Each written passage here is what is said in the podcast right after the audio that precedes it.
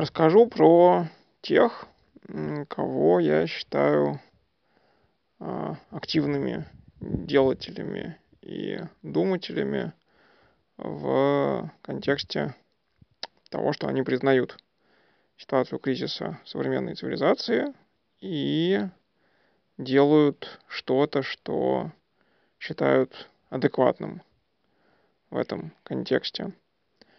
А вначале я пройдусь непосредственно по, там, по людям и организациям, а дальше дам э, общую теоретическую рамку, э, почему я ориентируюсь именно на них, почему мой фокус внимания сейчас на них. Вот, то есть так это начнем с примеров, можно сказать. А, первое это, а, скажем так, семья и та организация и проект, который они запустили в прошлом году. Значит, это Лассе Нордлунд и Мария Дорф, э, муж и жена, у них двое, двое детей еще. Они живут в Северной Карелии, это территория Финляндии. И это уже второй год идет проект школы самообеспечения или там, института самодостаточности. Тут можно по-разному с финского и английского переводить. А, Лассе Нордланд мне стал интересен тем, что это человек, который вот в достаточно суровом климате а, после там, нормального обучения в Германии а, на программиста и некоторые работы программистом вернулся там, в свою там, родовую, не родовую, ну, там, деревню, и стал экспериментировать с э, максимально упрощенным образом жизни. Вот, причем он исходил из некоего набора теоретических предположений о том, что существенная или знаете, там, значительная часть достижений современной цивилизации, они на самом деле слишком энергоемкие, там, ресурсы емкие. И э, что на самом деле, если мы будем оценивать вот эти какие-то трудозатраты и стоимость достижения цивилизации с точки зрения энергии, то мы, в общем, выясним, что проще жить лучше и при этом затрачивая меньше энергии. И для того, чтобы, в общем, проверить вот, этот, э, вот, эту, вот эту гипотезу, он э, что-то порядка 7-8 лет прожил, как он там сам сообщает, ну, практически на таком на самообеспечении, то есть, там, на грибах, ягодах, а, вот, насколько это там прям вот реальная правда-правда или там чуть-чуть больше а, образа выдается за действительность, я утверждать не берусь, но а, у себя в Финляндии он действительно известен в экологических кругах, потому что вот после этого опыта такого самодостаточ... самодостаточной жизни он написал книжку с теорией и с некоторыми заметками по поводу практики того, собственно, как он, как он жил а, в, это, в это время. Ну, то есть, да, надо сказать, что это там сильно севернее, чем Петербург, и севернее, чем Сартовало, даже в Карелии. А, так получилось, что я нашел его самостоятельно, причем нашел э, по принципу, вот, ну-ка я выберу какое-нибудь место на карте, которое мне кажется подходящим для каких-то людей, которые практикуют простую жизнь. Вот, собственно, место на карте я выбрал и стал через коучерсинг пробивать окрестные э, фермы и задавать вопросы, кто тут такой есть, кому можно приехать поволонтерить. И вот в конечном итоге мне как раз на одной из ферм, где уже там мест не было, мне выдали его э, контакт, что вот есть такой Ласс Нордланд. Я приехал, провел где-то, наверное, пять дней, у них был совместный проект. Ну, как не совместный проект, в общем, они объявили как бы совместную работу, а, и люди там, со всей Финляндии, экологически думающие, съехались ему помогать, там, корчевать лес под посадку клубники, сажать клубнику, сажать картошку. Это все был май, май месяц. А, вот, ну, в общем, я как бы приехал живьем, увидел, что да, действительно, в общем, как бы, реальность хоть, хоть как-то соответствует вот его теориям. А, и теперь как-то так нахожусь на связи, там помогаю с переводами его сайта, про его проект, про вот эту школу самодостаточности, самообеспечения на русский, потому что он хочет, чтобы была какая-то засветка на разных языках его проекта. Вот, а проекты они делают совместно с э, неким колледжем э, государственным, насколько я понимаю. Вот, и это, в общем, как бы базовый набор навыков жизни на Земле, как я это для себя понимаю. Вот. А, так, значит, да, это, ну, это как первый пример.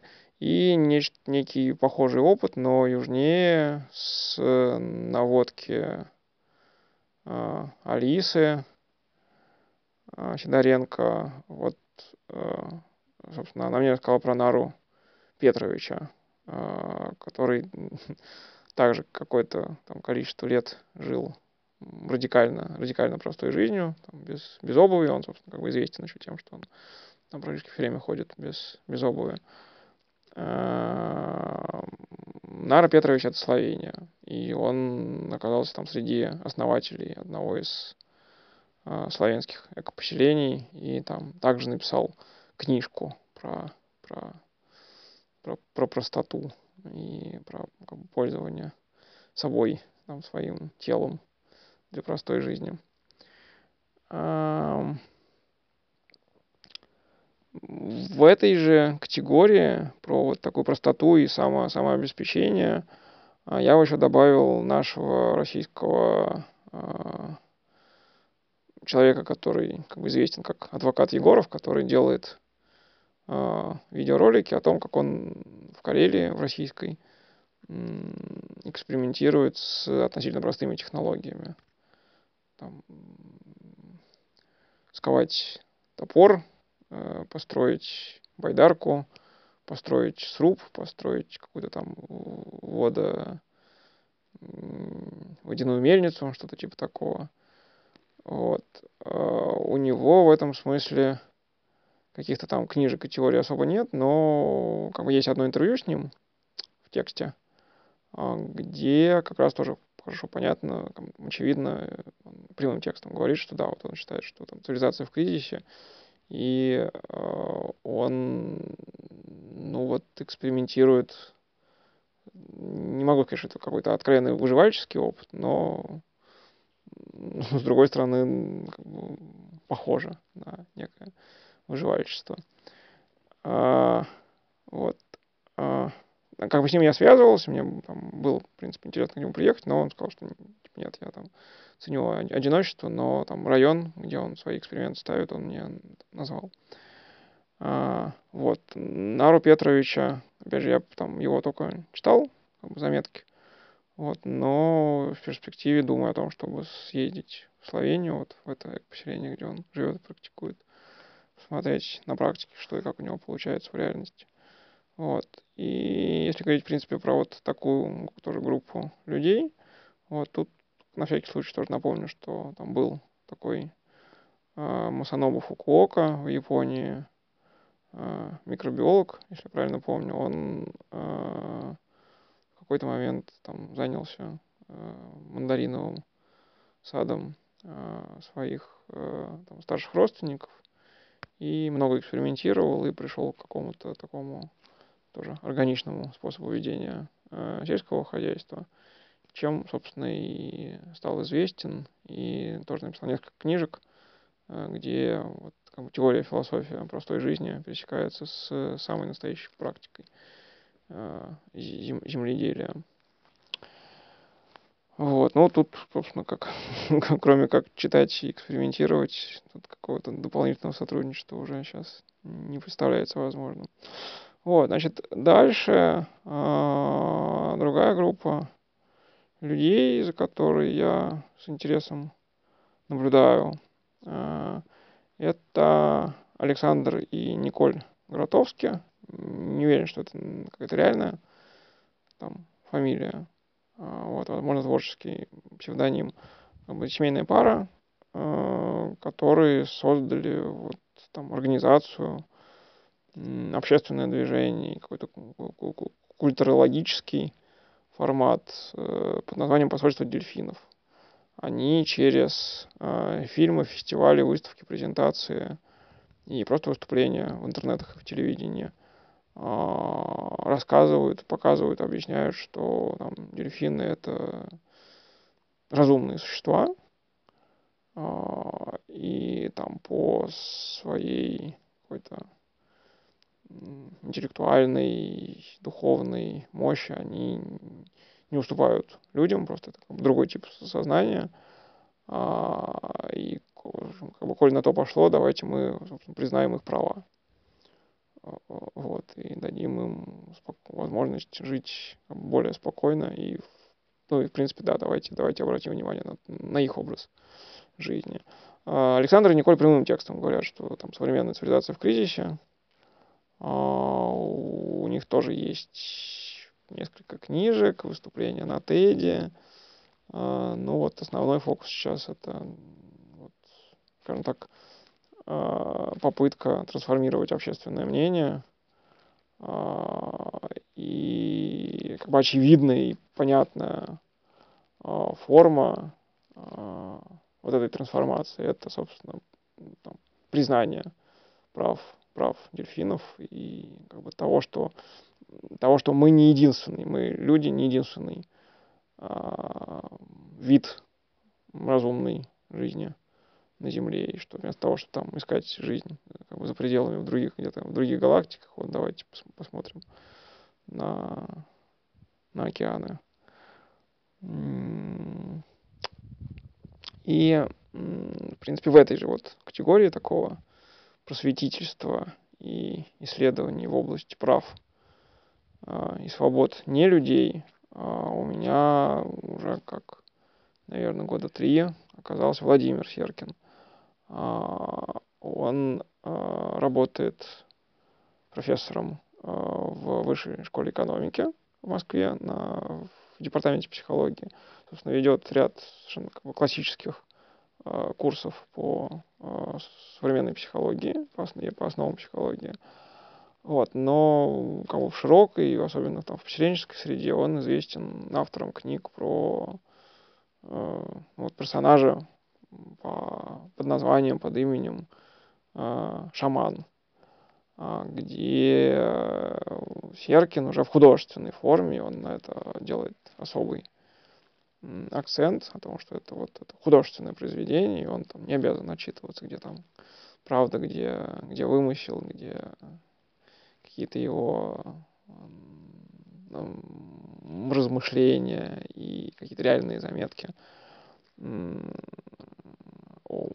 с шамане, про который он говорит, что это некий собирательный образ. И точно так же там у него есть собирательный образ э, различных народов, ну, наверное, не знаю, можно ли назвать их, называть народами крайнего севера, но, в общем, это однозначно коренные, коренные народы там, Дальнего, Дальнего Востока России. А в его вот этих книгах регулярно проскакивает идея, что м, права есть там, также и у там, ландшафта, у гор, рек, озер, морей, и что они тоже обладают неким как бы, сознанием, которое просто нам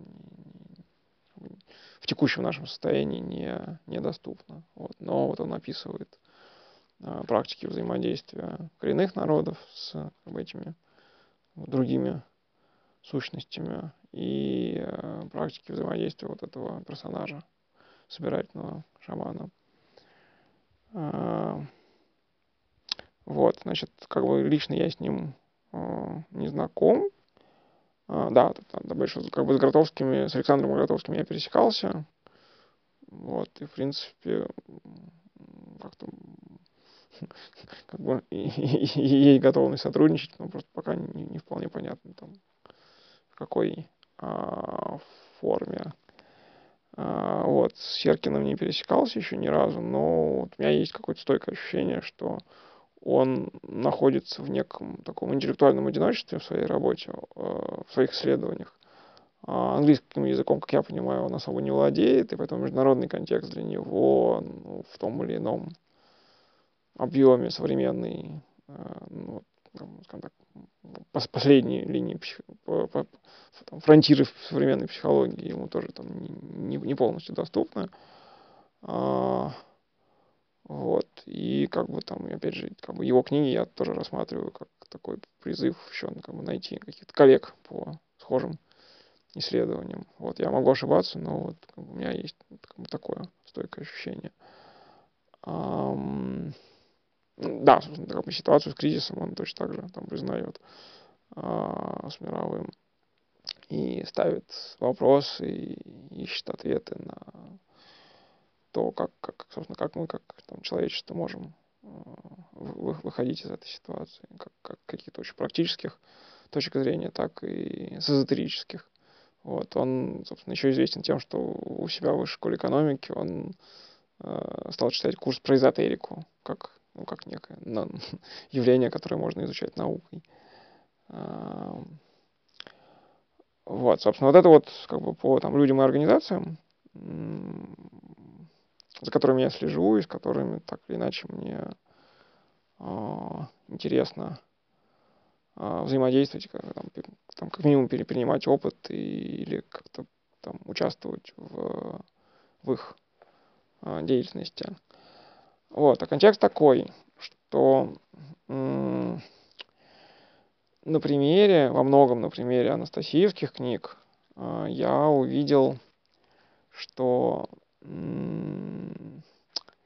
если есть какой-то понятный образ и очень светлый, светлый, вкусный, манящий образ а, какого-то там понятного светлого будущего, то вот такие истории, в которых есть какая-то такая вот там энергия, любовь, интерес, они, как мне сейчас кажется, а, работают гораздо более эффективно, с точки зрения там, перестроения э, отдельных людей, каких-то групп людей, общества э, из э, вот, там, текущего потребительского отношения к э, там, какому-то более осторожному, аккуратному, вдумчивому, созидательному, там, экологичному в широком смысле этого слова, э, чем то есть вот как бы такой, бы такие там, красивые истории, они более эффективны, чем э, сообщение о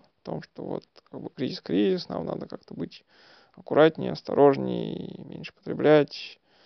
А, вот, то есть, как бы, с одной стороны, у нас есть вот под, под, подход про коллапс, и есть как, как, коллапсологи, как уже нам рассказал Арсений Конов в прошлый раз.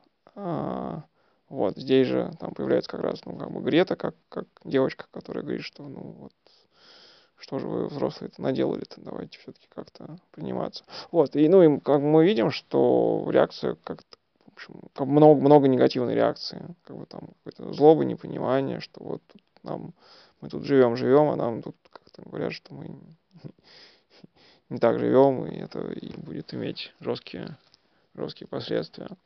Вот. А, и поэтому вот в этом контексте я понимаю, что история с Анастасией и история, которую рассказывает Гротовский про дельфинов, там, через фильмы, в том числе красивые, и тот же самый Серкин, который э, дает образ некоего